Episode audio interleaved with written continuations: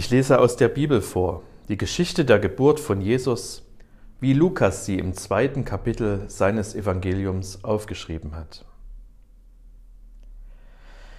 Es begab sich aber zu der Zeit, dass ein Gebot von dem Kaiser Augustus ausging, dass alle Welt geschätzt würde. Und diese Schätzung war die allererste und geschah zur Zeit, da Quirinius Statthalter in Syrien war. Und jedermann ging, dass er sich schätzen ließe, ein jeglicher in seine Stadt. Da machte sich auf auch Josef aus Galiläa, aus der Stadt Nazareth, in das judäische Land zur Stadt Davids, die da heißt Bethlehem.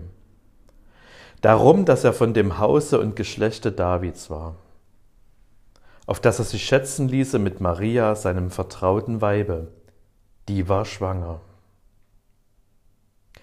Und als sie da selbst waren, kam die Zeit, dass sie gebären sollte. Und sie gebar ihren ersten Sohn und wickelte ihn in Windeln und legte ihn in eine Krippe, denn sie hatten sonst keinen Raum in der Herberge. Und es waren Hirten in derselben Gegend auf dem Felde bei den Hürden, die hüteten des Nachts ihre Herde. Und des Herrn Engel trat zu ihnen, und die Klarheit des Herrn leuchtete um sie, und sie fürchteten sich sehr. Und der Engel sprach zu ihnen, Fürchtet euch nicht, siehe, ich verkündige euch große Freude, die allem Volk widerfahren wird. Denn euch ist heute der Heiland geboren, welcher ist Christus der Herr in der Stadt Davids und das habt zum Zeichen. Ihr werdet finden, das Kind in Windeln gewickelt und in einer Krippe liegen. Und alsbald war da bei dem Engel die Menge der himmlischen Heerscharen, die lobten Gott und sprachen, Ehre sei Gott in der Höhe und Friede auf Erden bei den Menschen seines Wohlgefallens. Und da die Engel von ihnen gen Himmel fuhren, sprachen die Hirten untereinander, Lasst uns nun gehen gen Bethlehem und die Geschichte sehen, die da geschehen ist, die uns der Herr kundgetan hat. Und sie kamen eilend und fanden beide, Maria und Josef, dazu das Kind in der Krippe liegen. Da sie es aber gesehen hatten, breiteten sie das Wort aus, welches zu ihnen von diesem Kinde gesagt war. Und alle, vor die es kam, wunderten sich über die Rede, die ihnen die Hirten gesagt hatten. Maria aber behielt alle diese Worte und bewegte sie in ihrem Herzen. Und die Hirten kehrten wieder um, priesen und lobten Gott für alles, was sie gehört und gesehen hatten, wie denn zu ihnen gesagt war.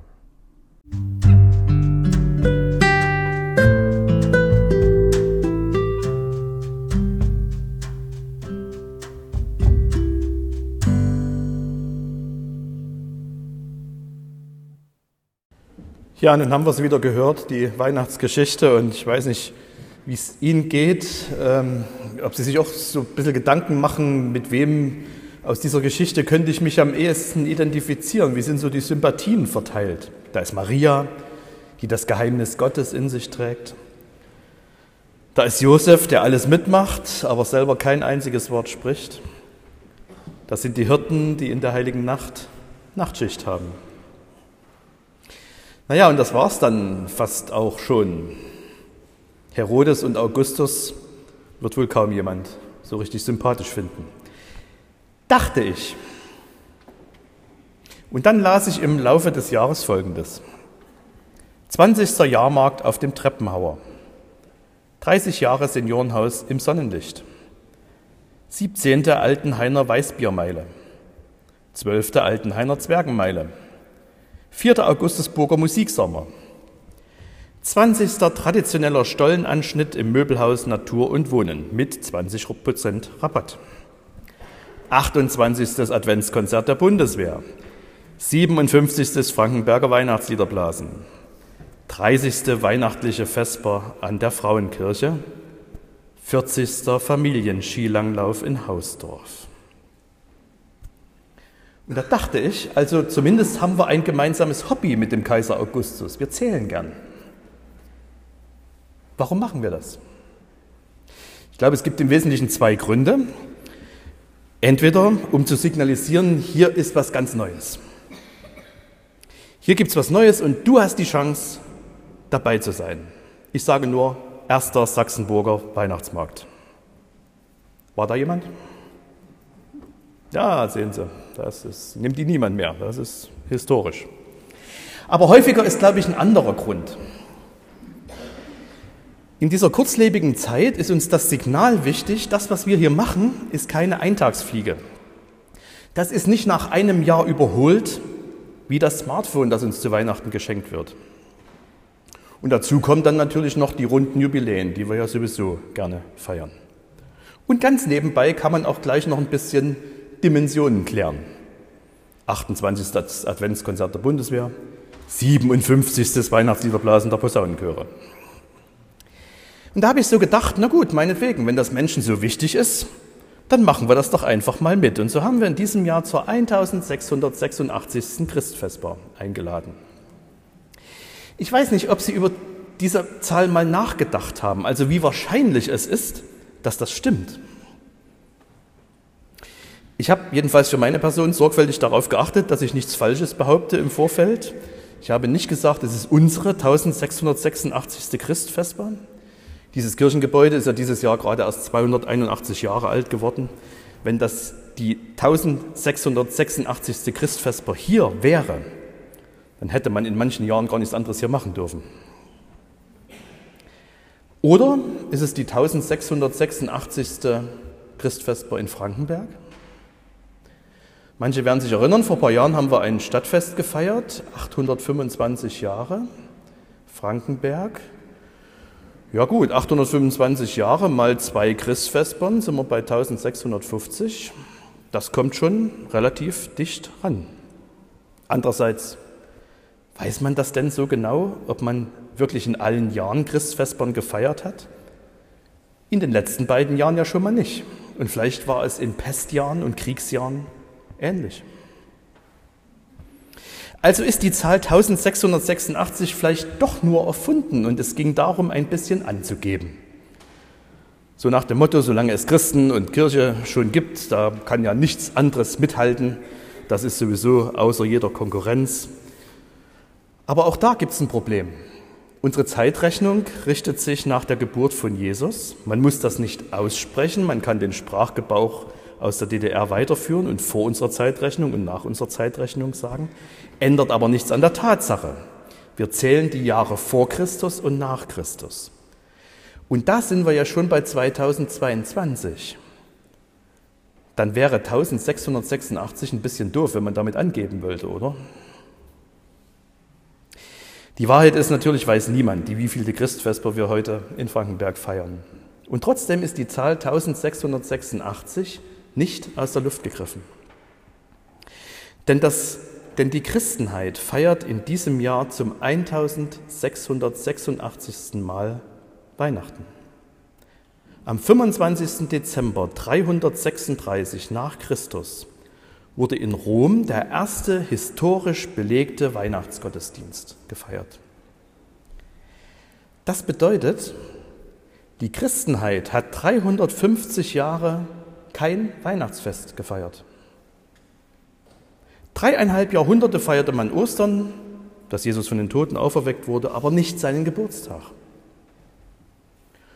Und das ist schon eine ziemliche Überraschung, wo doch heute Weihnachten für viele Menschen das wichtigste und für noch mehr Menschen das einzige christliche Fest ist, das sie feiern.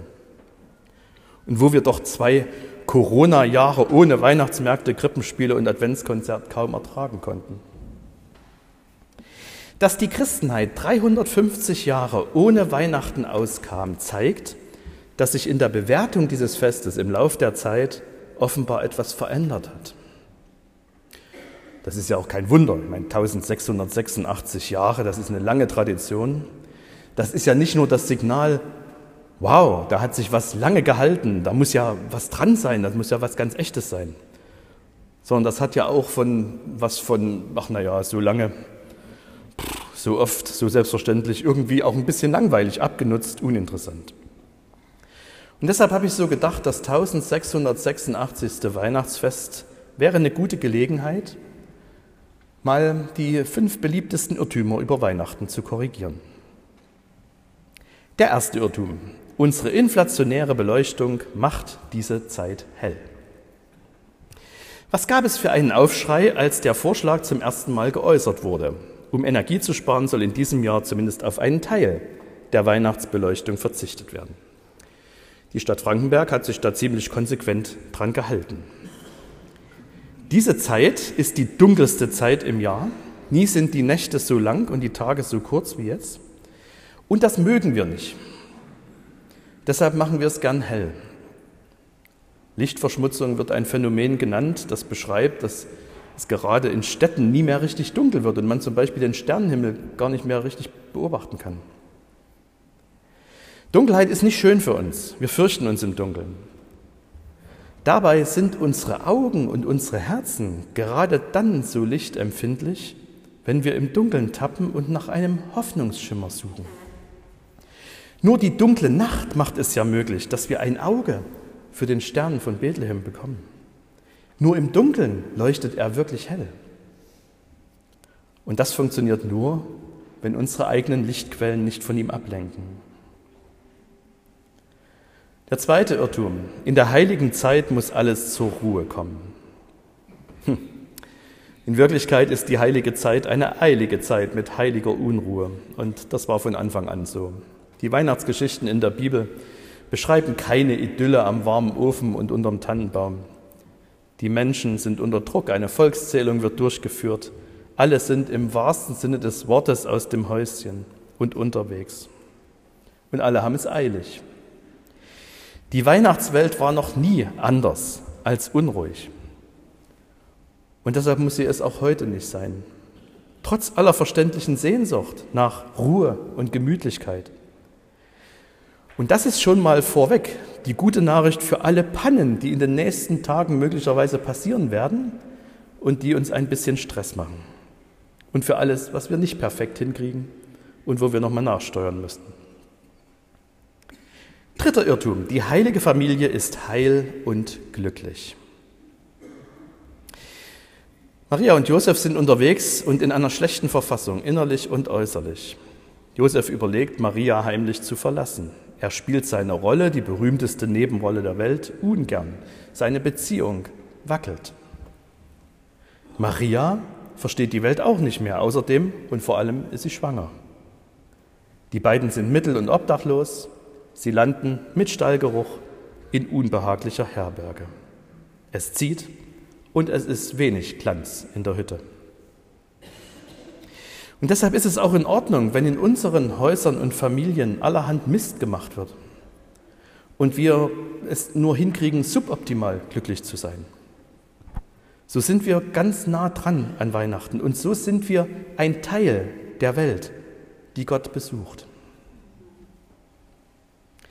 Vierter Irrtum, die Weihnachtszeit muss friedlich sein. War sie nie, wird sie nie. Klar würde man sich das wünschen. Und manchmal ist es gelungen, dass über Weihnachten in einem Krieg die Waffen schwiegen, oft aber eben auch nicht. Der Weihnachtsfrieden ist brüchig, auch unter uns. Ein Freund erzählte mir diese Woche, dass die Kinder alle zu Weihnachten kommen, die sind alle erwachsen. Und er sagt, wir freuen uns total, dass die alle zu uns kommen, aber ich weiß auch jetzt schon, dass es irgendwann richtig krachen wird. Das liegt daran, dass Weihnachten weitgehend in der real existierenden Welt stattfindet. Und wenn die bis gestern nur oder fast ununterbrochen unfriedlich war, wenn die nicht eingeübt hat, wie man sich den Frieden erklärt, wie man in den Frieden zieht, wie sollte das denn plötzlich anders werden? Wenn Gott hätte abwarten wollen, bis die Zustände bei uns so wunderbar einladend gewesen wären, dass sein Kommen genau gepasst hätte, dann wäre Weihnachten bis auf weiteres und auch diesmal wieder wegen ungünstiger Bedingungen verschoben worden. Gott kommt in die Welt nicht, weil sie so ist, wie sie ist, sondern obwohl sie so ist, wie sie ist. Und gerade deshalb. Fünfter Irrtum, die heilige Nacht ist romantisch.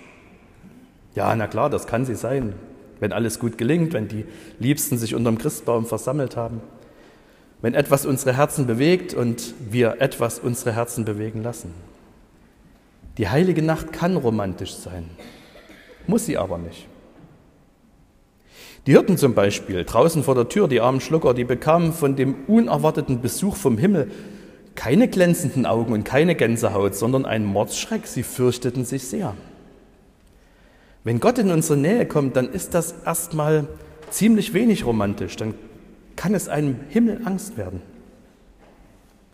Außerdem ist der heilige Abend entgegen allen anderen Behauptungen auch gar kein richtiger Feiertag. Es ist ein Werktag. Er steht schwarz im Kalender. Und wer von Ihnen im Einzelhandel oder bei der Post arbeitet, der hat heute vielleicht noch Pakete ausgetragen oder Briefe oder an der Kasse gesessen oder Marzipankartoffeln nachgefüllt. Der heilige Abend ist ein Werktag und das zu Recht. Denn selten arbeiten wir so schwer wie an diesem Abend, der schon am Morgen beginnt. Unsere inflationäre Beleuchtung macht diese Zeit hell. In der heiligen Zeit muss alles zur Ruhe kommen. Die heilige Familie ist heil und glücklich. Die Weihnachtszeit muss friedlich sein. Die heilige Nacht ist romantisch.